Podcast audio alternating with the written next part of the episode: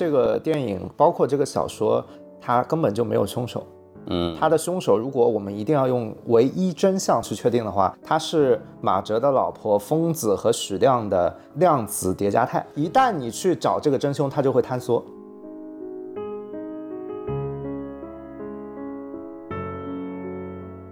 好，欢迎收听新的一集什么电台，我是孔老师啊。今天，呃，一看标题就知道啊，这个大家已经期待已久，因为这个片子，据我的一些朋友说，看完以后非常愤怒啊，对对，这电影看的特别难受。然后我看网上很多这个就是解析特别多啊，然后我就觉得这个。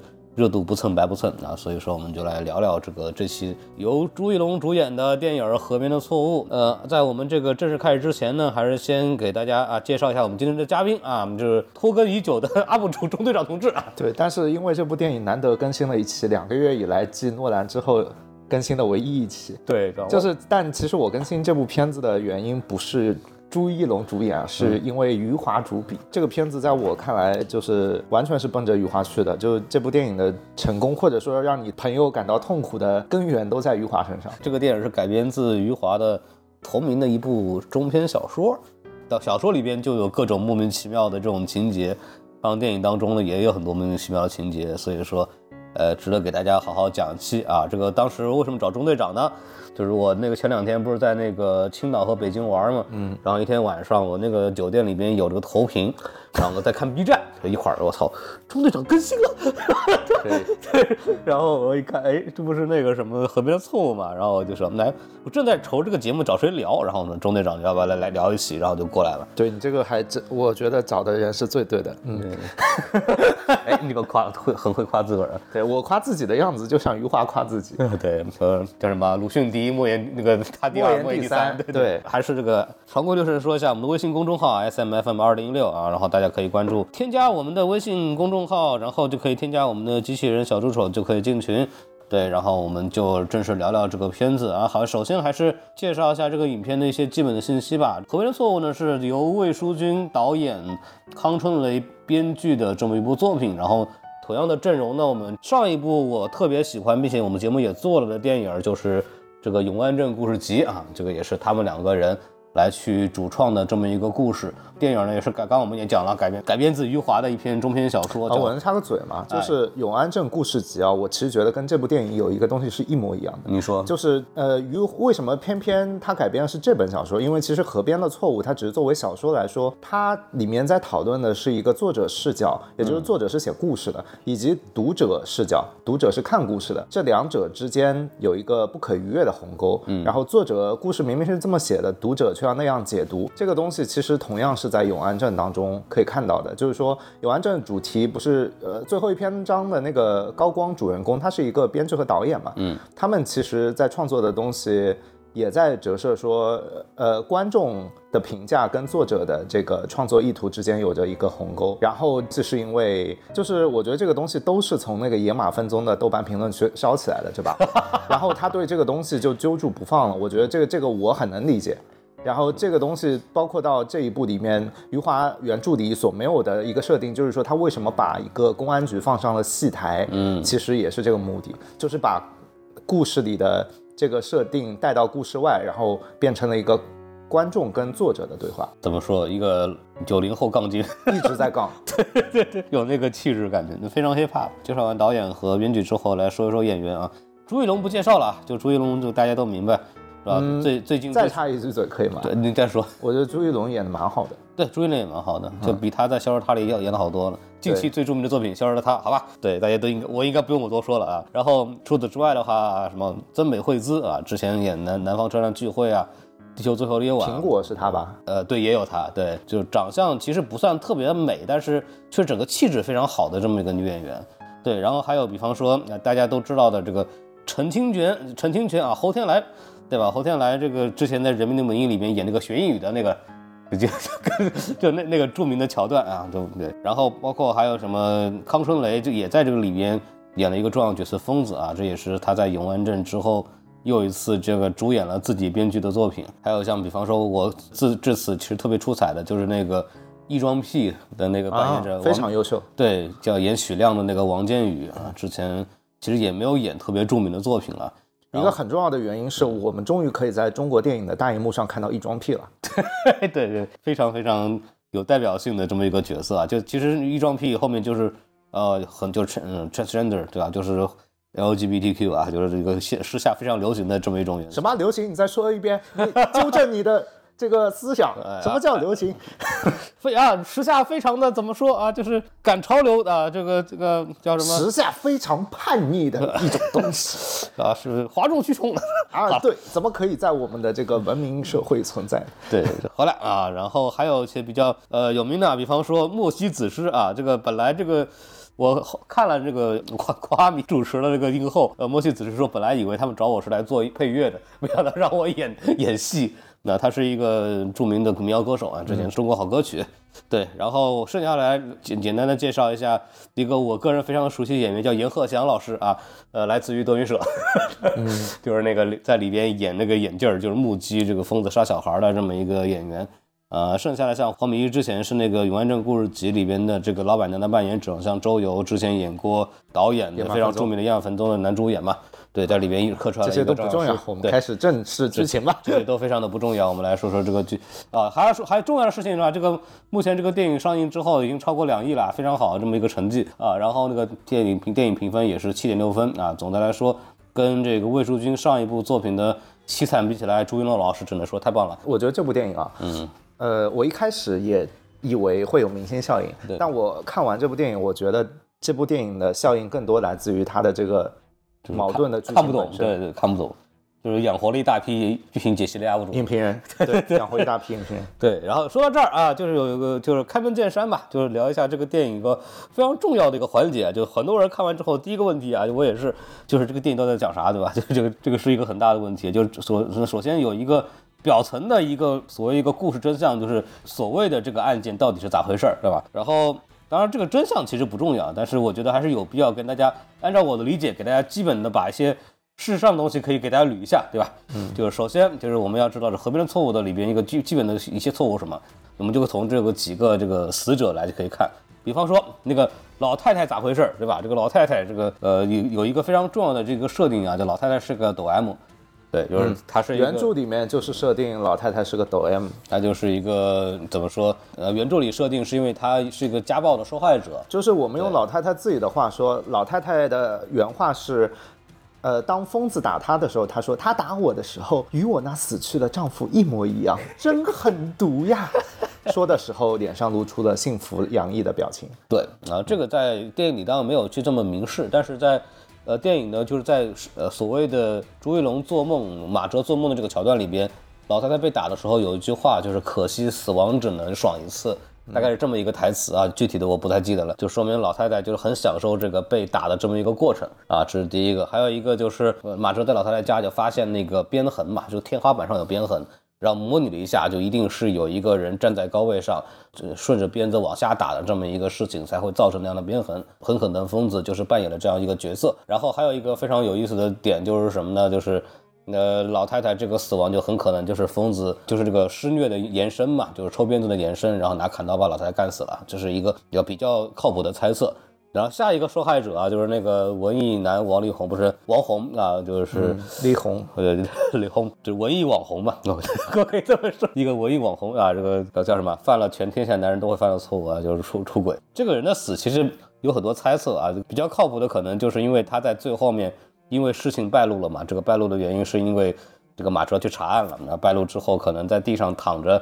准备跟这个他的那个姘头就是乾陵告别的时候，就非常有可能是被疯子当老太太二代目砍死，你就你就躺那儿嘛，对吧？你就可能被弄死了，这也是一个猜测，也没有一个具体的细细节来去证明他的真正的死因啊。还有，然后还有一个受害者是小孩嘛，对，就是就是第一个发现呃死者的小孩，就是跟那个警察说，呃死抓到凶手之后，我能不能看看长啥样的那个人？然后他后面说啊。是你啊？对，对，这段到底是怎么回事？是真假是假，我也看不清楚。但是在其实余华小说里是很清楚的。对，然后当然我们可以从呃严鹤翔就是眼镜的那个台词，就是所谓目击证人来看到啊，这个应该是全文当中呃非常准确的有一个目击，就是说疯子确实是至少是杀了杀了小孩这件事情，嗯，是有的。这个只代表孔老师观点啊，不代表我的观点。呃，动机有一个比较靠谱的猜测呢，可能就是因为这些小孩本来就喜欢拿这个石头去砸这个疯子嘛，然后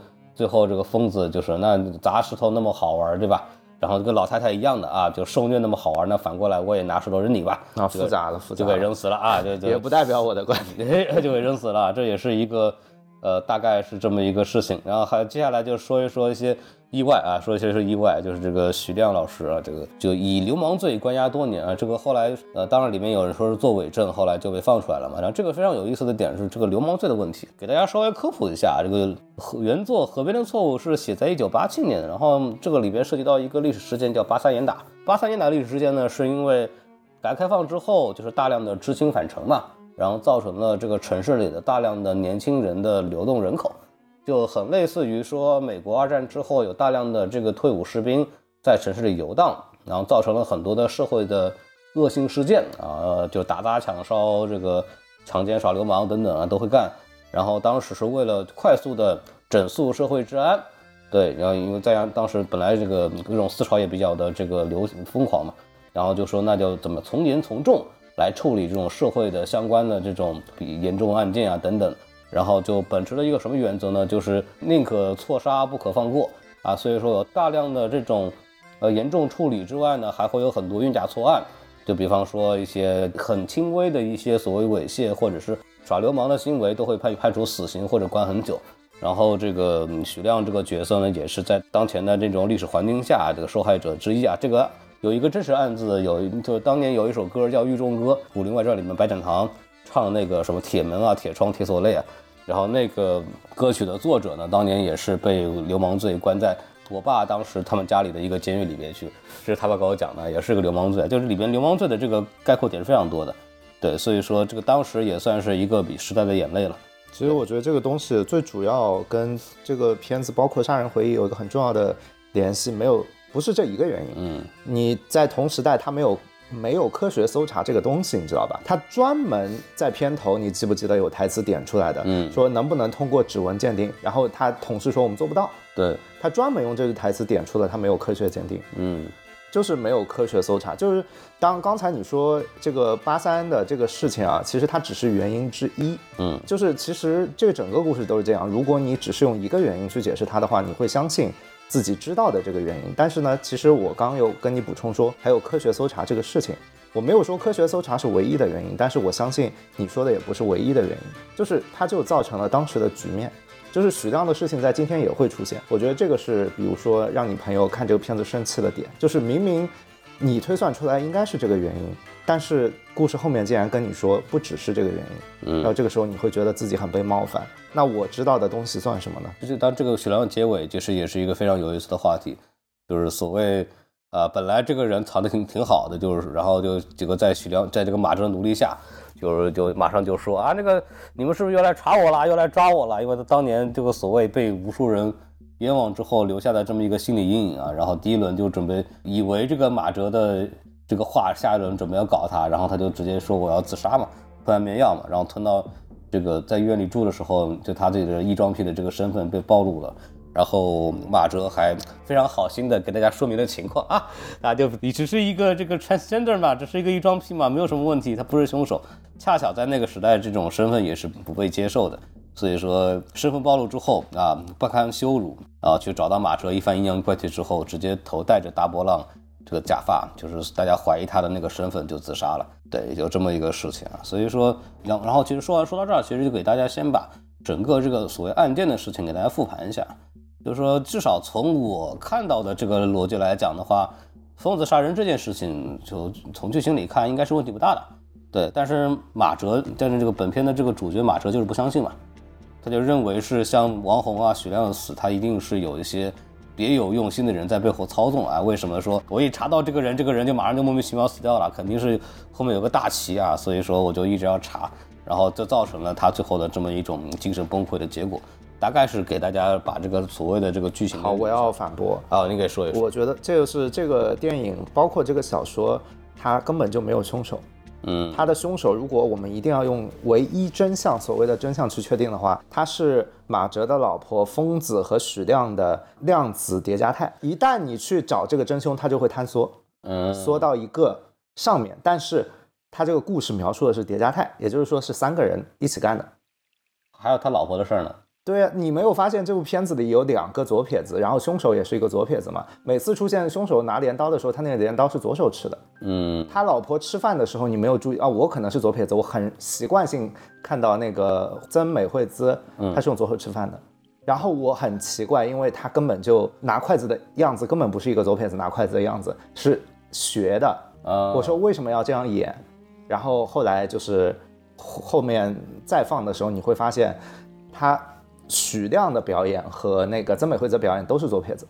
嗯，然后凶手是左手拿镰刀的，然后你反过来去注意疯子是什么？疯子是右撇子。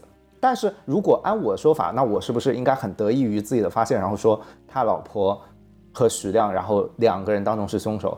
这个让我兴奋的点，它就是陷阱，因为它反过来你去找疯子的是凶手的证据也是有的，就是你不管找哪个人是凶手，另一个人总会提供反证，告诉你我另一个人才是凶手。这就是这个地方妙的，这个故事妙的地方。因为现实生活当中，我们当然每件事情都有原因，都有真凶，但问题是我们不一定知道它的原因。但是这是一本虚构故事，它可以没有凶手。对，它这个里面其实有很多很模糊的东西。你刚刚说那个，就是所谓这个白洁啊，这个名字真的是，就曾美惠子演的这个角色啊，一个是是凶手。这里边其实也有很多很好玩的这种对照关系嘛，就里边有一个什么白洁这个两个名字，两个字儿有十四画，然后那个老太太叫幺四。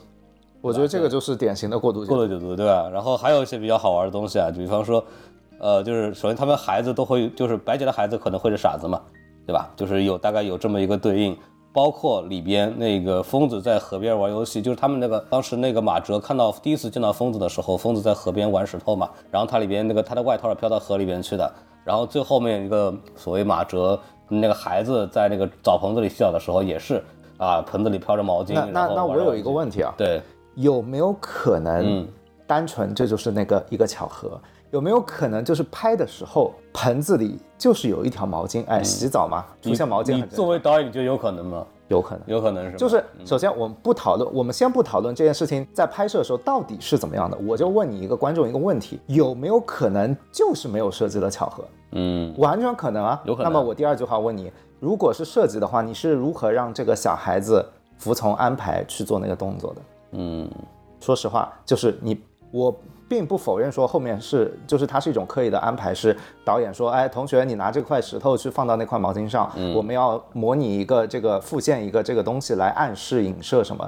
但是这是一种可能，有没有另一种可能？导演只是说有一个小孩，你帮他洗澡拍，然后这小孩做了一个一样的动作，嗯，好，然后后面观众好看到了，他觉得我注意到这个动作了，这两个动作很像，他们可能是同一个人。那这种可能会不会有一种另外一种可能，就是？他的现场的动作是偶然的，但是导演觉得这个东西是他想要的东西，所以他重拍了一遍，把前面疯子重新，本来比如说是什么在河边，比如说打鱼，改成了放石头，你觉得是这样吗？我觉得很可能是导演觉得，哎，这一块加强了我的表达，然后就留下来。我跟你说是这样的，就比如说剪的几条里。有一条是放玩具在毛巾上面，有一条是把毛巾放在玩具上面。剪辑的时候，导演觉得你这个点可以跟我前面形成呼应，所以他选择了把玩具放在毛巾上面的那一条。你是这个意思，对吧？对，对。的当然了，当然有这种可能了。就是说，我们不否定任何一种可能，但是你要知道一件事情，你想到的那一件事情不一定是对的。嗯，就是这个东西就是。余华这本小说体现的东西，我们来想一下《杀人回忆》啊。当我们看《杀人回忆》的过程，我们第一遍看《杀人的回忆》的过程，它当中有好几个嫌疑犯。但是当我们看完，我们去对应现实当中的案件，它最后那一回头是什么意思？意思是所有电影里的角色都不是嫌疑犯。嗯，这个电嫌疑犯从一开始就没有出现在这部电影里。我觉得余华写的刚好是同样的剧情，就是说一开始他就没有蹦着说。把嫌疑犯写进去的目的写的，他为什么这么写？就是因为他知道观众一定会推理嫌疑犯，他想知道观众理解的，就是说故事和他的观众的想法之间的距离到底有多远。这个东西是余华直接写在序里的，他怕你理解不了，他还专门写了一篇序。嗯，就是如果你看过余华这篇序和他的原著，为什么就是他们电影要拍成一个谁都有嫌疑，但是谁都不是真凶的一个情况？为什么这个小孩儿就是他这个肯定是明显的比影射，啊就是在片头那个穿戴着大盖帽的小孩儿，他推开了走廊里。一扇门，对，通常走廊里的门应该是进去一个房间，它是一个入口，但是他推开门之后，发现那边是一个废屋，是一个残垣断壁，那竟然是一个出口，这就是在提示你，告诉你马哲的处境。马哲以为一个人是凶手，但是抓到他以后，他发现另一个人有怀疑的动机，而这个本来是以为嫌疑人的人，他清白了，就是这样的，以为是嫌疑人，但是清白了。我们生活当中充满了这种情况，你以为是真相的东西，结果是假的。是错的，所以这个小说就是这么说的。它不只是说小孩影射了那个马哲，马哲也影射了你的生活。其实就是你在看这部电影的时候，你有没有推理说这个人是凶手？但是很有可能啊，他就是这扇门。你把这个扇门打开，你会发现并不是你想的那样。嗯，就电影和小说在让你认清这个情况，你难受点就在这里。你难不难受？你打开一扇以为是入口的门，结果发现自己在悬崖边上。你就像你换了一份本来以为是高薪的很有前途的工作，一进去发现跟原来的单位也没什么区别。就是就是你以为找你在往这个什么找到真相的道路上持续前进，然后发现道路尽头啥也没有了，对吧？就是这种感觉。所以我觉得看这部电影难受的观众是很正常的。我们有一个词，我说的难听点，我这个人比较粗，无能狂怒就是这样的。我也会无能狂怒。任何一个人都会，因为我们就是情绪的动物，就是这样的。哎，这里面涉及到一个就是马哲的结局嘛，就是对这个人到底最后是疯了还是怎么回事？原著里边是吧？我当然我没仔细看，原著里是这样的，就是我可以跟大家形容一下原著的结果。原著的结果是马哲本来抓了一个人，然后那个后来判定。疯子才是凶手之后，这个疯子是不受法律保护的嘛？而且他一直从疯人院里逃出来，嗯，然后疯人院也不管。所以当他再一次逃出来的时候，马哲很理智的做了一个决定，他去了那个地方，找到疯子，一枪把疯子打死了。对，然后回去之后呢，马哲就是跟局长交代，我把疯子打死了。局长说我要帮你脱罪，然后所以你现在要装疯。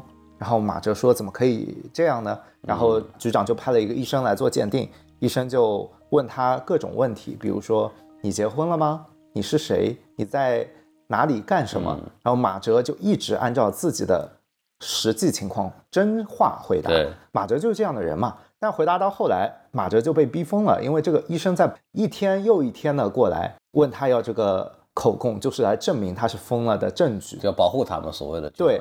然后马哲有一天就直接。把所有的问题的答案颠倒过来，嗯，就比如说你在警察局工作了几年了，他回答的是自己结婚的年年份，然后他说你结婚多少年了，他回答说我在警察局做警察，然后就是牛头不对马嘴，然后大家都对他表示很满意。对，这个时候马哲的反应很重要，马哲心里笑了，说就是说这个事情真荒唐，嗯，说明什么？说明结局在故事的结局，马哲是一个很冷静、很理智的人。对。就你甚至可以说，马哲过于理智，全篇只有他一个人理智，和他相对的所有的人说话有一个模式，这个剧本有一个模式化。马哲采呃不是采访啊，审问的所有的疑犯，疑犯 开场白一定是这样，用一个字一定是我，而且这句话一定会重复两遍。比如说许亮，他第一次去，许亮就说我知道你们肯定会来找我。马哲问他，然后他又会重复一遍。我知道你们肯定会来找我。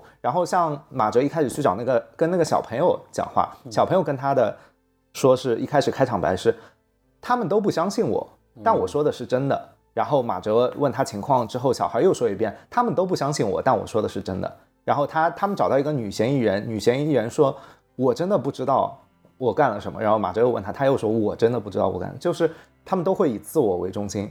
就是他们是只陷在自己脑子里的一团浆糊的思维里的，嗯，他们是，嗯，你可以说从你的上帝视角来看，他们是不知道事件是怎么样的。但马哲一直很冷静，他一直在询问对方，然后可以看到他是一个非常理智、非常冷酷的人。然后，但是你其实套到现实当中想，我们每个人都是被他审问的这个人，人都是会说我怎么样，我怎么样。其实奇怪的人反而是马哲。嗯，就是马哲跟这个整个体系格格不入嘛，所以马哲才是最接近疯子的存在。啊。因为其实电影里边，其实我自己看完以后，我其实蛮倾向于他这个人疯掉了。就是比较有意思的是什么？就是那个结尾嘛，结尾有就大家又发现那个结尾他是立完三等功，把把疯子所谓的抓住啊，英勇的这个完成了任务啊，然后全场表彰啊，那个镜头就感觉非常的就大圣光，然后再加上说在一个电影院里边，然后大家坐在一起在给他颁奖，嗯，然后马哲穿上他永远不愿意穿的这个警服，对对，这个部分就。明显特别的虚假，对吧？然后你在他他打的光以及使用的柔光镜片，都是我们用来拍梦幻场景的时候会使用的方法。但是呢，在我们审查的这个前提下，审查规定就是凡在我国境内发生的案件必须破案。嗯，所以你会发现，你但凡去找一部上映的有龙标的中国电影，它在最后，包括说消失了他，他一定也会把人押回来受罚。对，那个女主角，对吧？对，也是会用字幕的形式。一定要有结果嘛？一定要。不能有悬案，但问题是这个就跟余华的小说矛盾呀。所以电影用了这种处梦幻的处理方法来规避审查的同时，也让你去就是说讨论啊，这个到底是梦还是怎么样的？嗯，然后还有一个非常有趣的这个点就是，就是马哲其实全篇跟疯子是有些对应的，啊，就是那首先就是这个非常著名的这个寺庙枪战啊，这个镜头落到了钟馗嘛，当然这个是我的个人解读了，因为钟馗其实有一个。呃，我们叫钟馗的传说就是捉鬼嘛，但是钟馗本身也是鬼，所以说这两个人有这么一个就是鬼鬼打鬼抓鬼的这么一个有趣的设定，所以说我觉得这个其实某种意义上有这个象征，就是马哲跟疯子其实是一个相对来说是更相似的两个人。嗯，我觉得你解读很好，但是我我换过来说啊，就比如说我在我是导演，你是美术，这幅画是美术陈设的，对不对？嗯。我跟你沟通的时候，我会直接跟你说我要一个钟馗的意象吗？我说实话，我不会的。我会跟你说，我要他的枪战发生在我设定在一个寺庙里。嗯，我可以这样说，或者说我这样说，你去给我找一幅有宗教意味的画像画在那边。然后，其实导演本身不一定知道是钟馗。如果你找了一幅孙悟空，你找了一幅托塔李天王，都是可以的。比如说，我随便一指，我上面有一座李天王的宝塔。你可以说宝塔是用来囚禁孙悟空的，孙悟空是一个妖猴，你也可以这样解释。这个东西其实它不是说一定是这么设计的，你知道吧？你你怎么就比方说，那如果我说导演是这么，呃，专门把钟馗放到上面去，因为理论上来讲，这个之前你也讲过的嘛，每一个哪一个镜头不是导演的这个设计嘛？那么在这种情况下，你怎么知道他要的不是钟馗，只是随便要了一个东西？你得去问导演自己。哎，就是你如果不从导演自己的嘴里得到这个答案的话，你就要对所有的那个解释保持开放性。就是说，这个东西可以是你的，也可以不是你的。又回到了这个作者在上面讲的，你找的那个真相是不是马哲追的那个真凶？有可能不是的。但是这个东西就是最让人生气的，你知道吗？万一你我花了这么大努力解读出来的东西，我拥有我的聪明才智，我才能找到的这个真相，你竟然跟我说它不是？对，然后还有一个非常有趣的这么一个点，就是那个，呃，我这个部分大概率我觉得也是一个叫什么想象的镜头，就是他和妻子最后两个人喝酒吃饭的那一段，就是那个拍的这个镜头，首先给的也很奇怪，然后还有一个就是前后矛盾。喝酒吃饭，你是说你是说疯子在大笑的那个场？不是，是那个他跟他老婆。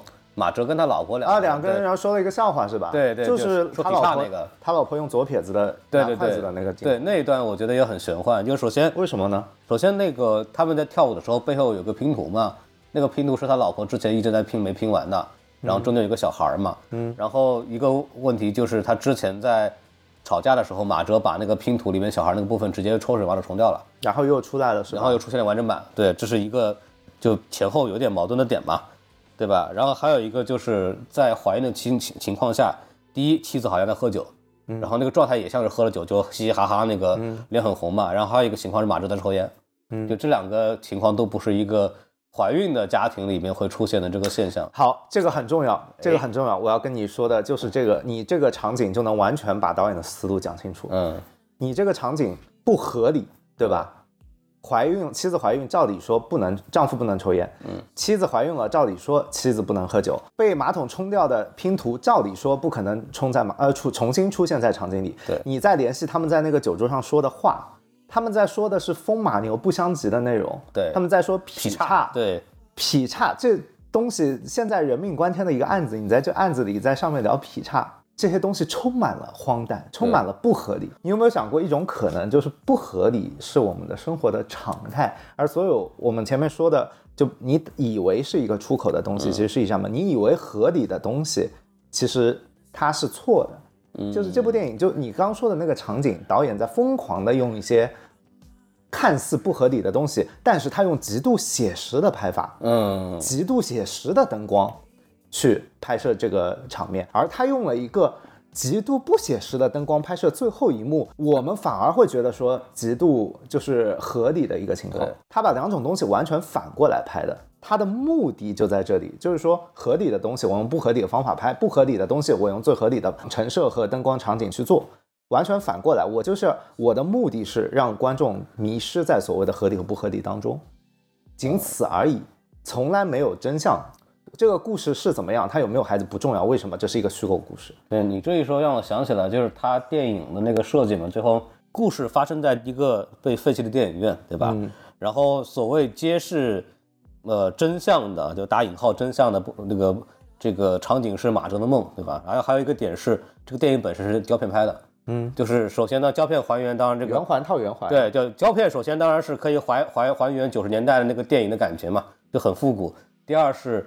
就是马哲的想象的那个电影院放映的电影跟这个真实的案件好像是融在一起的，就而且你观众在电影院里坐在下面看他演电影，其实你就已经套进去了。对，那你的现实跟他的这个想象已经套在一起了。其实，所以你跳出来最简单的一个道理，这一句话，这是一个虚构故事，所有的东西都结束了。你如果不把它当做一个真实事件去看的话，你会理解说虚构故事的目的是什么。余华写出这个故事的目的是为了跟观众交流。嗯，在你我们的生活中，在我们读者观众的生活中，我们的情况是怎么样的？这是最重要的。我们所有的事情要回到自己的生活，然后余华就在跟你交流这件事情，而不是说我的故事里真相是怎么样的，而是我的故事能跟你交流上，让你理解到你所处的环境，你所看到的真实不一定是真实。这里边还有个很有意思的点，就是你一说到这儿，我就想起来。店里面有两段相声啊，这到我的专业啊，两个前面有两段相声，有两段相声，这两个相声很重要，就是一个是侯宝林的醉酒啊，这而且年代的很符合，都是这个八九十年代的一些作品啊。侯宝林的醉酒讲的就是两个醉汉在那聊天啊，都是都说自个儿没醉，那其中一个就是说那那你你说你没醉，那我把这个手电筒打开。对吧？你要没醉，你就沿着这个光柱爬上去，对吧？另一个人说，对吧？你以为我傻吗？对吧？万一我走到一半，你把手电筒关了，怎么我掉了怎么办？对吧？这个笑话 就是说，侯老师就说的太好了。对，就是这样。你怎么证明自己没醉？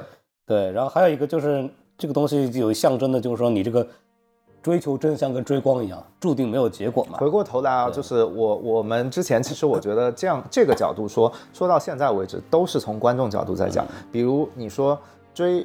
手呃追那个手电筒像追光一样，嗯，你这是一个，比如说我们将它形容为隐喻，确实说的一点没错。从观众角度来讲，作者就是这个意思，嗯。但是我们反过来从作者角度想，当我们去写一个故事的时候，我们真的首先考虑的是要隐喻的内容，再去找喻体吗？其实不是的。我们在写东西的时候会直接出现形象，就是说事件。你现在就是孔老师现在在我家，他可以看到我写故事的。墙上对，其实有的东西是什么？是你看到蒙娜丽莎，蒙娜丽莎表现的是黄金比例，黄金比例里面的无限。但是我写无限这个概念，我不会直接写无限，嗯，我只会取黄金比例。然后蒙娜丽莎旁边是莫比乌斯环，莫比乌斯就是从里到外，它可以无限的。接下去的一个无限套娃，这个就跟那个电影院一样，对，就是，但是我们是真的首先会想到一个概念，说我要形容无限，我们再去找这些东西吗？不是的，就是一开始我们就会找东西、事件，然后把它放在这里以后，我们想办法怎么把这个事件串进我们的故事里。因为就是回到余华最开始序里面说的内容，就是说他为什么觉得说事实不会成就过失，而看法总是成就过失。就是看法，就是我们刚刚一直在说真相是什么，是一个人想出来的。但我刚刚形容的莫比乌斯环也好，蒙娜丽莎这幅画也好，它是一个东西，它东西里面它包含了看法。当你把看法解读出来、提取之出来之后，这个东西怎么说呢？它不美了。为什么？我们举个例子，首先我们王国维说了一个最经典的内容，就是山水三境界。第一层，看山就是山。嗯。然后大多数现代文明人都在第二层看山不是山，他去解读这个山。有些人看到的青山是绿的，有些人看到山是蓝的，为什么会有这这种情况？我给你举个例子，你在早上出去，大白天的光下面，太阳光是我们叫色温是偏冷的，你看到山就是蓝的。如果你在晚上傍晚过去，你看到的山就是偏绿的，因为它是加上了红光的。那么事实上，这个山到底是偏蓝的还是偏绿的？嗯，事实上就是一个很复杂的情况，就是在太阳光下显蓝，在那个日光下显，呃，在那个黄昏下显绿嘛。就是这么复杂一个事情，但是每个人会有自己在一个时点、一个角度的解读。然后，当如果有一个人他从早站到晚，把所有的东西看完了，别人再问他山是什么颜色的时候，他恐怕只能摇摇头。这个时候，这个人的状态就是看山还是山，山就是山，光就是光，就这么一回事。你问我我的想法，但那个东西事物的情况并不随着我的想法而改变。这个时候他就悟了。所以说，他看山还是山。他就他就到了这一层，但前提是这个人要从早看到晚，把这件事情全部看明白。这样的人是极少的，大多数人都是只是止步在当我看到光照在山上，它显蓝显绿的时候，他这一步就满足了。他会觉得我得出了，我拥有了一个观点，他就已经很知足。如果但凡另一个人跟他说你的观点不全面，你的观点错了，还有可能有相反的观点的时候，他就会生气。人就是情绪的生物。你让我想到了第二代相声里边那个逗你玩儿啊，怎么说？逗你玩儿发生在这个马哲跟这个疯子产生这个枪战之前嘛，嗯，就是到后来大家都知道那段应该估计是这么一个主观意向，嗯，然后你感觉就是按照你讲的，我觉得就是拍了那么多东西，然后就告诉你说也别别努力说讲讲明白真相怎么回事了，就整个就是一个逗你玩的那种东西。对，就是这个东西。再补充说一个东西。一个作者，不管是作家、导演，我或者是我浅薄，我们从最实际的角度来说，写故事最重要的，你觉得是什么？第一个东西，如果我在写一个故事的时候，我想表达什么，我想想把它讲讲成故事，但是在写的过程中，实际上最重要的东西，你猜是什么？是什么？你猜我写一个东西，写到一句话之后，我要考虑我接下去怎么写。我在考虑这个时候，我最优先的前提是什么？吧？你就这段沉默不要接。好，这段沉默代表了听众的沉听众的思考，让听众一起思考。我可以告诉你，是有趣。嗯，我怎么把接下来的东西写得有趣？有趣，它不是说好笑。有一些东西它可能会很难过，但是它有趣，它就是现实。它可以很意外。因为我们生活中处处充满了意外，比如说我设定好我在写一个人物的时候，会给他做一张表格，他是什么人格、什么血型、喜欢什么、作用什么，全部上面有。但是发生了一件事情的时候，他未必会按照这个表格去执行，你知道吗？人就是这样的。如果你是 AI，你是计算机，你有逻辑，那你所有的东西都会顺着那张表格去走。但是人不是这样的，人有情绪，人有说不清楚的原因。人有，比如说我给你写的一个故事，拍的一部电影是一个两小时的电影，但你知道一个人的人生不可能只有两小时，你不知道这个人的实际情况多了去了，然后所以在马哲他跟他妻子为什么会在餐桌上说那些疯话？为什么马哲能够当着妻子怀孕的妻子面抽烟？为什么怀孕的妻子敢喝酒？那我想说，你了解他们吗？你如果现实中真有这样的人，就是有这样的相处模式呀。你只是你不是这样，文明人不是这样，但是在有一些家庭，可能在古代，或者是有一些人就是觉得说，我跟你相处开心最重要。我哪怕怀孕了，你看，其实马哲抽烟也是把烟往外吐的，嗯，就是也是可以接受这种情况，是可不可能？不是说这个场景一定要在表现这种东西，只是去想这个场景，也许可能是真的，只是我不知道，我没见过这种家庭，对吧？就这里边就会有个问题，那首首先就会有人在说这个镜头是不是在说明孩子打掉了？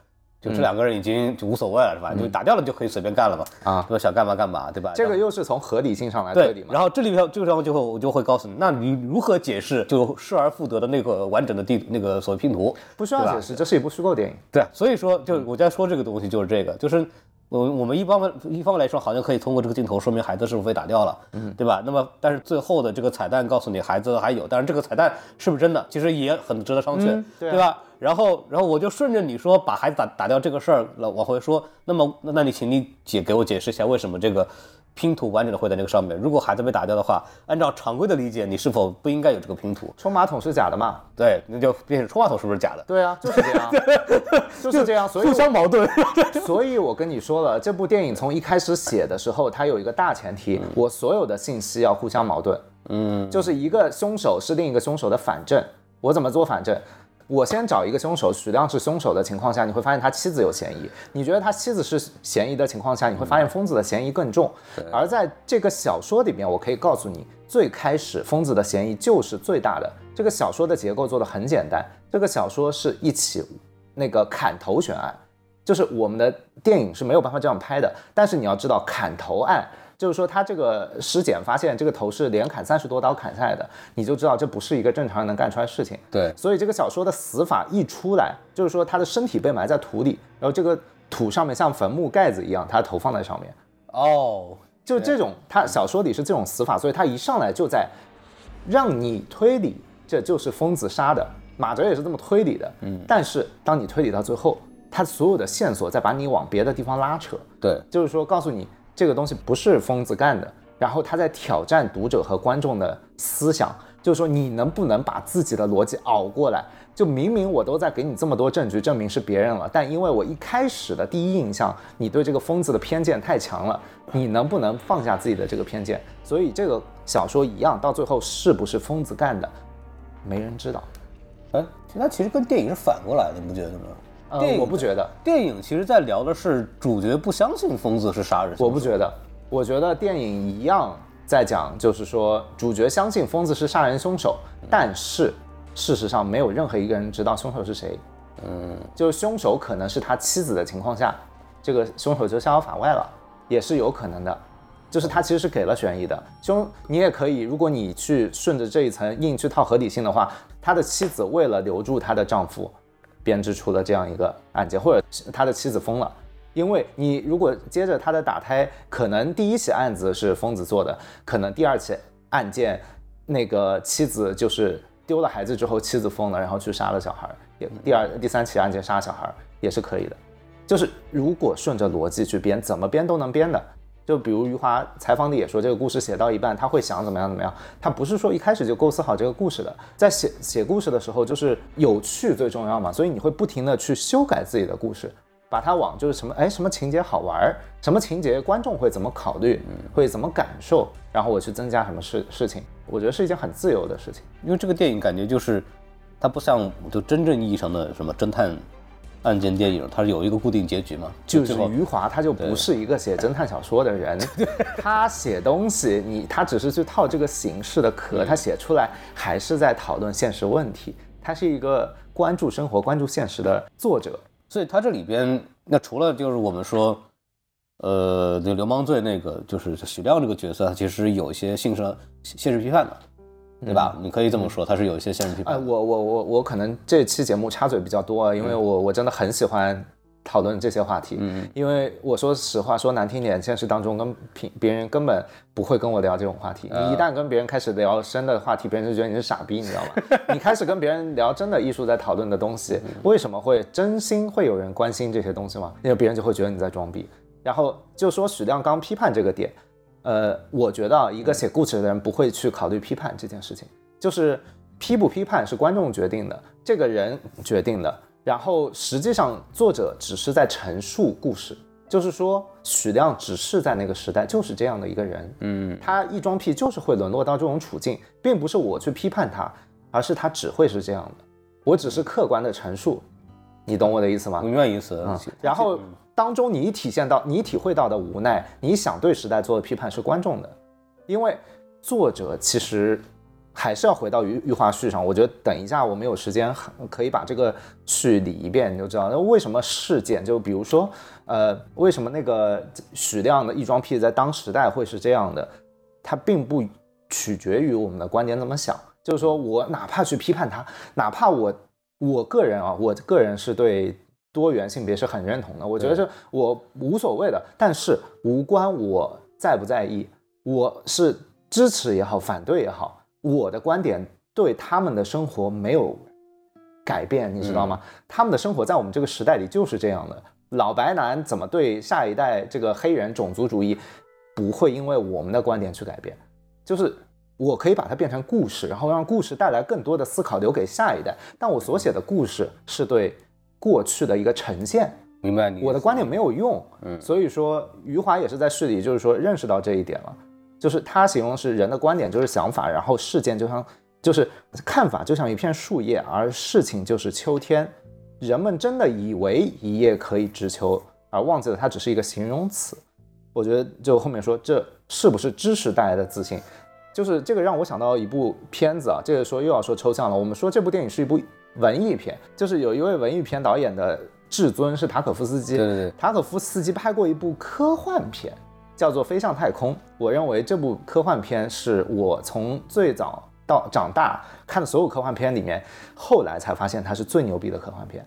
你想，一个文艺片导演，他又不懂理科，他怎么会拍出最好的科幻片呢？但是它里面就一句话，他说：“我觉得我们对，就是他的主人公啊，他是一个要上，呃，要上太空的干活的一个技术人员，但是他听说在太空的宇航船上发现了各种不可思议的事情，产生了很多的幻觉。嗯，然后听说这是宇航员受到了那颗外星球的。”传来的这个电波也好，信号也好，产生的具象化的幻觉是星球在跟他们对话。他觉得他觉得太荒唐了。然后当他上去之后，他看到自己死去的妻子复活了，那是星球重新捏造的一个他的记忆的形象。星球想知道人在想什么，然后跟他交流，他无法摆脱自己的这种呃，就是对这个想象的对这个具象的依恋。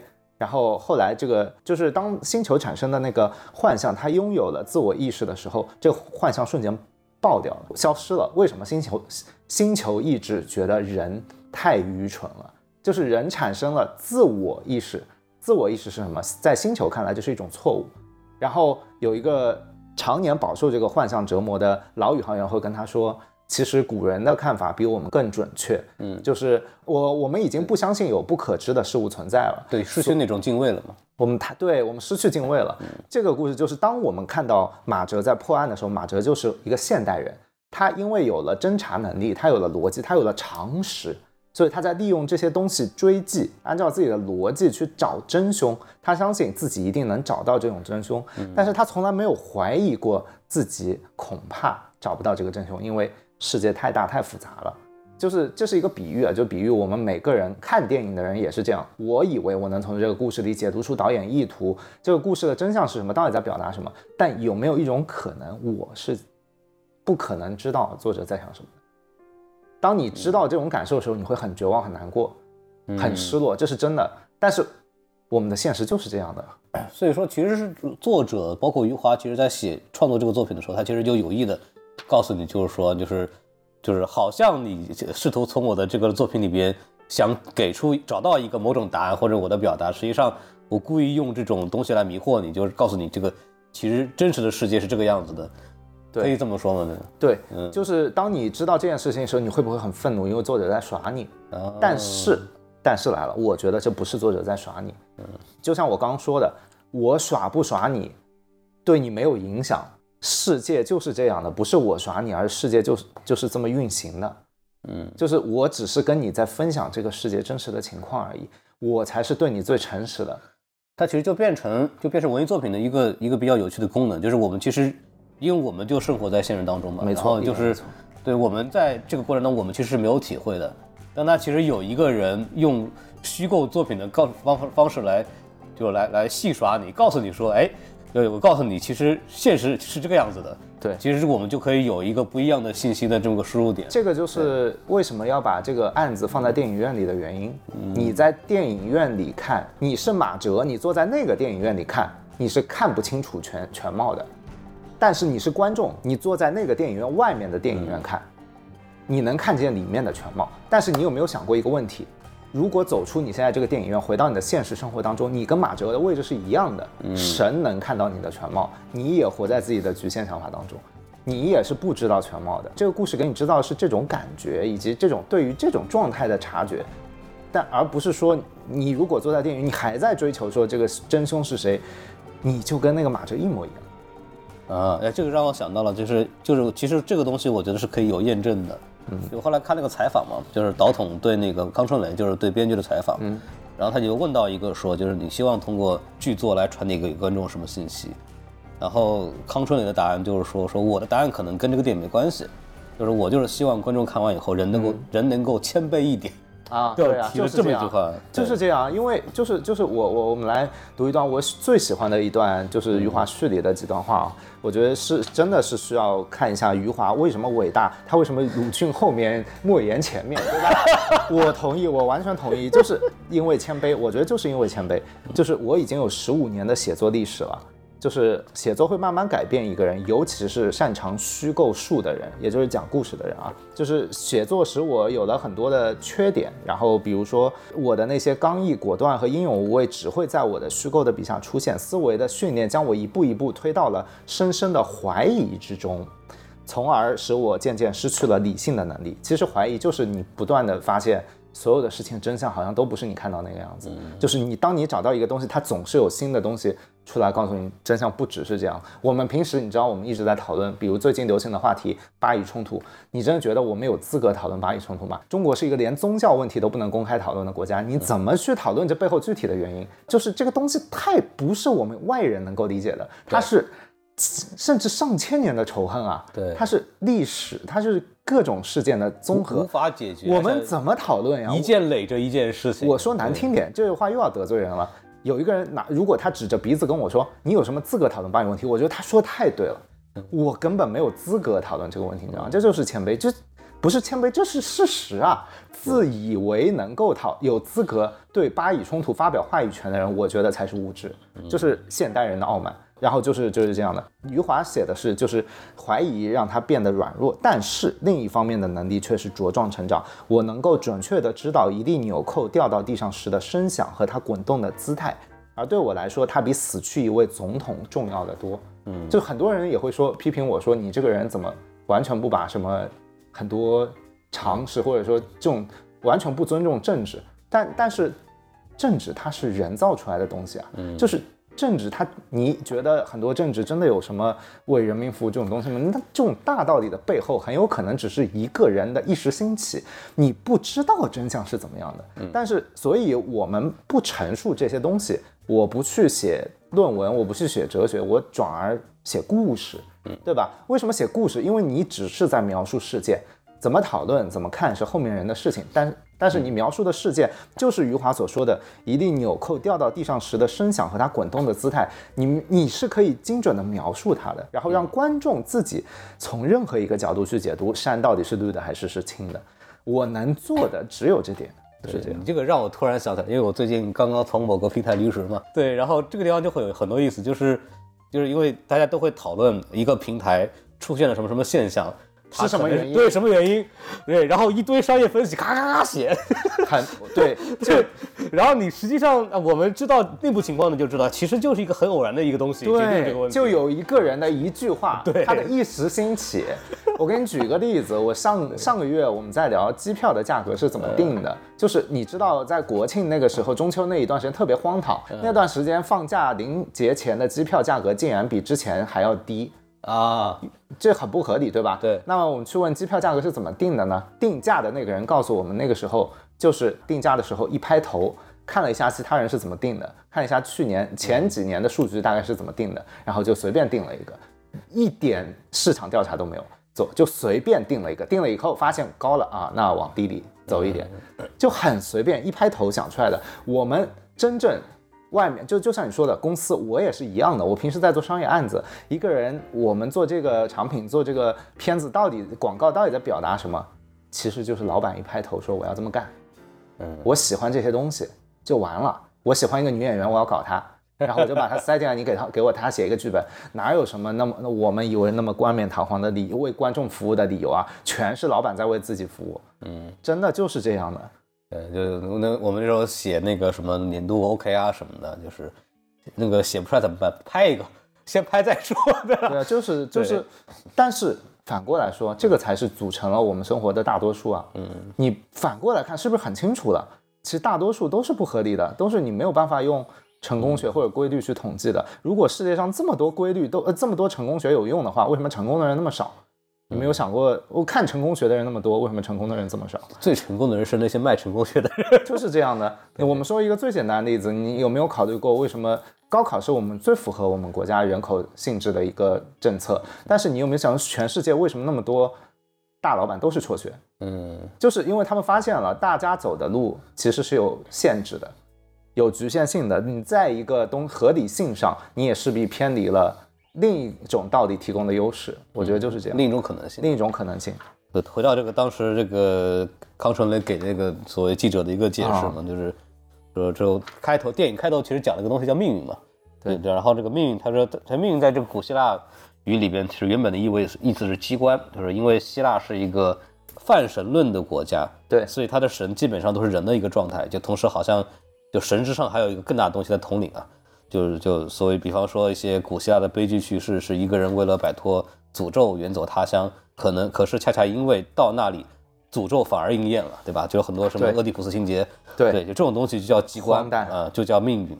然后命运的看法比我们准确，所以说人应该谦卑。其实我不喜欢它里面说的命运的看法比我们准确这句话，因为这句话说的太大了。嗯，其实就是我还是喜欢余华说的一些简单的话，比如我举个例子。一个命题的对面都存在另一个相反的命题，这比较简单，就是或者我们中文最简单了，我们中文也有命运，但我们中文古代说最好一个词叫无常，嗯，就是命运无常，就是说你碰到一个我们所谓正常正常嘛，所有人都是正常人，你觉得那个疯子是疯子，就是他只是偏离了一些常识而已，但是命运就当你发现命运无常的时候，其实疯子是最明白这个道理的。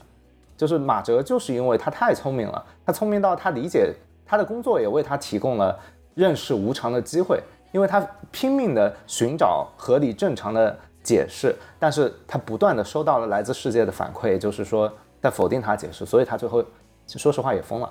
为什么？因为他抵达了真的那个全知世界，就他他找到了，他他他跟疯子同频了，同频了，就真的是同频了。对，同频的人就直接跳出来了呀。嗯，就这样。我觉得，我觉得这里一定要说的这段话是这样的，呃，就是我们前面在说，有些人会有自己的看法，而他跟事件就是说并不相同嘛。那我们怎样拥有最聪明的看法？余华序里是这样写的，他写了很多大师们的语言啊，他自己也是一个大师，所以他他自己也是这个，就是他们说他们，我就把它换成我了啊。就是当别人选择道路的时候，他选择似乎是路口，比如我们前面说的。看到一座山，呃，他的思想的这个道路是山是绿的，还有一个人思想走了另一条道路，说山是蓝的。这个时候，真正的大师余华说。老子选择的是路口，老子既同意山可以是蓝的，也可以是绿的，老子也不同意山只能是蓝的，也不同意山只能是绿的，就是大师思维。那些交叉的或者是十字的路口，他们在否定看法的同时，其实也选择了看法。好，他们否定的看法就是单一的山只能是绿的或者只能是蓝的，而他们选择的看法就是这个交叉路口，就是说山可以是蓝，也可以是绿。这一点谁都知道，因为要做到真正的没有看法是不可能的。既然一个双目失明的人同样可以行走，一个具备理解能力的人如何能够放弃判断？意思就是说，你有腿，你就会想走路；你看到一个东西，你看到了山是绿的，山可以是蓝的，你就会想表达说自己知道这个东西。我们不可能不知道，所以我们能做的只是往后退一步，就是然后去说这个东西。佛教里面说色即是空，空即是色，也是这个意思。那色是什么？色是世界上的所有有具象化的东西，然后具象的东西就是一个。对一个东西的确定的判断，但其实是很多时候这个判断是没有那么精准的。所以色即是空的情况下，空就是这个路口，就余华说的路口，你不去确定一条具体的哪一个色是绿色还是蓝色，对吧？那你跳到路口上，这就是空嘛？就色即是空，空即是色，空即是包含了所有的色。你说它是山，山这个字里面就包含了它是绿的，它也是蓝的。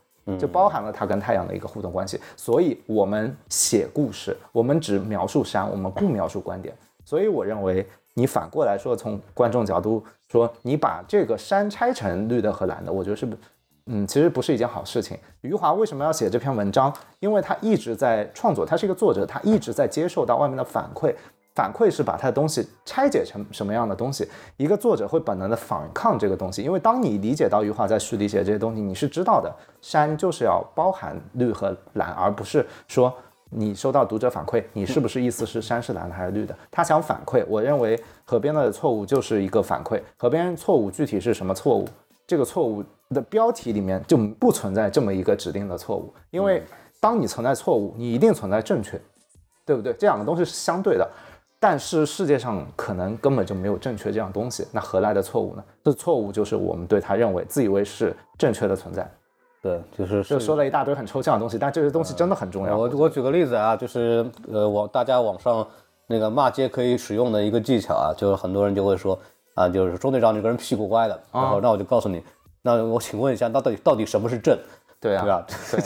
对 吧？这个东西说不清楚的事情啊，说不清楚。对，所以就是归根结底就是那虽然说这个这个电影当然它有有一定可以解读的空间，然后每个人说都有道理，然后其实我在这个节目里的开头也说了一个。就是我总结下来的这么一个可能的案件解释，但是就像我跟钟队长后来讨论的东西，其实有很多东西是互相矛盾的，然后你也很难真正的给出一个确凿的故单一统一的故事线。所以说，其实我们再结合余华的序，他写这个故事的目的，以及对康春康春雷对这个故事的解读，我们可以基本上，呃，有一个相对明确的结结论，就是这个电影本身。它的故事真相如何其实并不重要，然后他其实就在告诉你说，呃，就是现实当中就有很多巧合，很多不可解释的东西，然后就就会给你呈现出一个，就是你想试图理解，但是会狠狠扇你耳光的这么一个一个一个道理或者这么一个现象。你说的这个事情在余华的小说里，他用了一个非常牛逼的场面来描写，嗯，就是你我们记得马哲他身边还有一个小徒弟，对吧？对，然后这个小徒弟呢，在余华小说里就有了，因为我们知道，就是警察办就是两个人一组的嘛，对，二人围攻嘛。然后马哲跟小徒弟一起去，就是许亮自杀之后，小徒弟就开始疯狂过度解读许良为什么自杀，因为小徒弟认定许良是犯人，他以这个为前提，他开始编织许良的。剧情他是这样说的：第二起案发时，这两个人又在一起。显然许显然许亮不能用第一次方法来蒙骗我们，于是他假装自杀。自杀前特地约人，第二天一早去叫他，说是去钓鱼。而自杀的时间是在后半夜。他告诉医生，并且只吃了大半 大半瓶安眠酮。如果是一心想决定自杀的人，不会吃这么少。他是最他最狡猾的是主动说出了第二次案发时他在河边，这也是他比别的罪犯都要高明的地方。然后装着害怕的样子而去自杀。嗯，他这么跟马哲推理的。然后马哲指挥了他一句，但是许亮在第二起案发时不在河边。呃，就是许亮在自己说错了，就有证人呢证明他不在河，然后小徒弟就惊呆了，他过了半天说：“你调查过了呀？” 然后就是这样的，就是当你过度解读，没有一个人来指出告诉你的时候。这个东西就变得很好笑，你知道吗？就是就是小徒弟的这个依据本身，它就是个事实错误嘛。对对，所以就是故事讲的就是一个啊，你你没有什么真正答案的这么一个事情。他希望通过一个虚构故事来给来告诉大家一个现实当当中的一个真实的情况。嗯，这如果你能听到这儿，你能明白这个事情，那我觉得你对这个电影基本上理解应该就差不多。概括下来就是接受自己的无知。对，我觉得这个很重要。然后这个确实。说回来，我觉得这样的电影在中国的华语电影史上应该也不太多，就是因为这本身就是一个西方的兴起的观念。为什么这么说？我们必须客观的承认，工业文明首先起源在英国，英国人最早犯错误，犯下傲慢。但是后知后觉，从英国到欧洲到苏联，他们都是首先，因为他们知识起来的早嘛，然后他们首先开始反思。然后我们这里其实我们反思人很多，但是我们这里出了一个事故，叫做拉大河啊，就是我们有十年混乱的时期，甚至把我们所谓的文明全部消灭了。然后这个东西，你你。到现在的影响太巨大了。其实你这一说，就因为中国人早就明白这个道理，太早就明白，古人都明白这个道理。对，中国早就明白这个道理。然后我们，但是现在的我们是又重新经历一个工业化时代。我们对，我们是从改改革开放之后，对对对，然后又重，然后又。回到说，现在开始陷入某种虚无，就是发现好像这个事情跟我们想的不一样。对对，可能是这么一个觉得。啊，这个再多说就可有点危险了。所其实我觉得，我觉得说到这里都不危险，因为我们在说的东西大家都懂。对，就是只是有没有人把它点出来而已。所以放到这儿的话，这部电影显得就是格外的这个重要，格局大吧？对，格外的重要了。就是这样的。对，然后就那我们其实就是聊到这儿，可以。对对，然后非常感谢大家收听，就是当中可能会大家会听得有点懵啊，但是反正记住一个结论，这个电影的真真相不重要。我觉得这个东西就是这样说起来啊，我其实有一点愧疚，因为我觉得说起来有点虚，有点抽象。但是不得不说，这是我难得找到一个机会，真的真的能说 这个东西，就是就真的真的有些东西，你知道平时觉得说跟大家讲，大家也不感兴趣，你知道吧？所以我在努力的。闭上嘴，动笔打字写故事，而不是说去去把这些东西说出来，就是稍有点，确实听起来这些可能有点费劲。对，就是感谢一下朱一龙老师啊，演了一部，就是让大家对一个非常虚无的概念开始感兴趣了。嗯，对，这个也是一个非常有趣的事情。然后这个电影确实是会突破我们以往对类型片或者类甚至我们对电影的一些想法。嗯，就所以说它也显得就是非常的重要。然后希望大家。嗯，在这个故事当中也能得到自己的快乐吧。然后我们这个节目就说到这儿，然后感谢大家收听，感谢大家时间。对，欢迎大家关心中队长的的账号，虽然说很久不更新，对，但更新全凭这个个人的这个心情。然后欢迎大家关注我们这个节目，大家如果喜欢我们这次的解读的话，可以关注、订阅、打赏、那什么评论、转发等等都可以。啊，都都是免费的，打赏要钱。对，然后欢迎大家关注我们的微信公众号 S M F M 二零六，然后就可以添加我们的这个机器人进入我们的这个听众群，跟大家呃掰扯掰扯这个故事吧。然后我们感谢大家收听，然后跟大家说再见，拜拜，拜拜。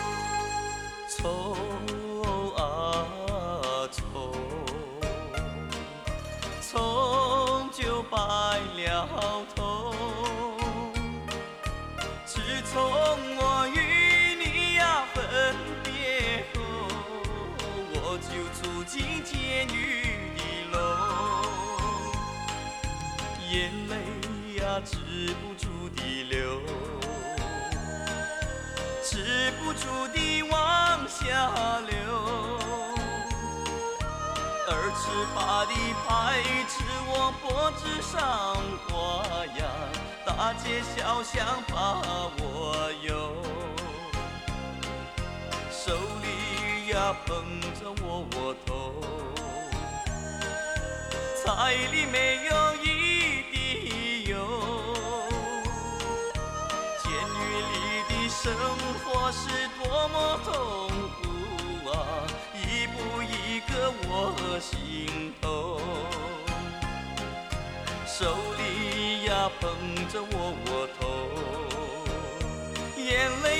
止不住的往下流犯下的罪行是多么可耻啊！叫我怎能抬起头？离开了亲人我失去自由泪水化作苦水流。从今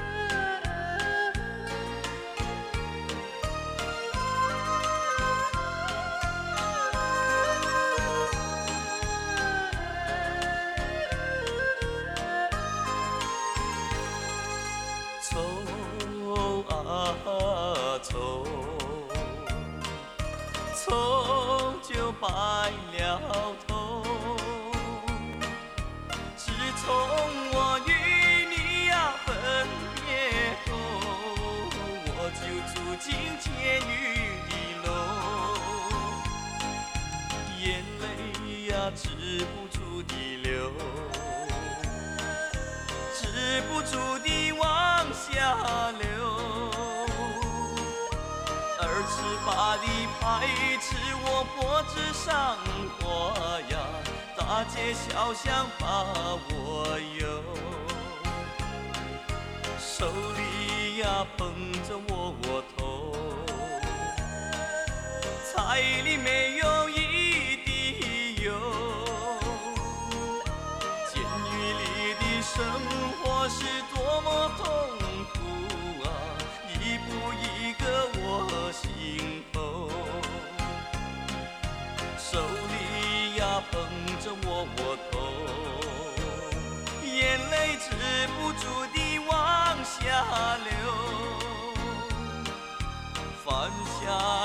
下的罪行是多么可耻啊！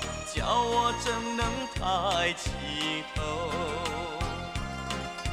离开了情人，我失去自由，泪水化作苦水流。从今后无言再见情人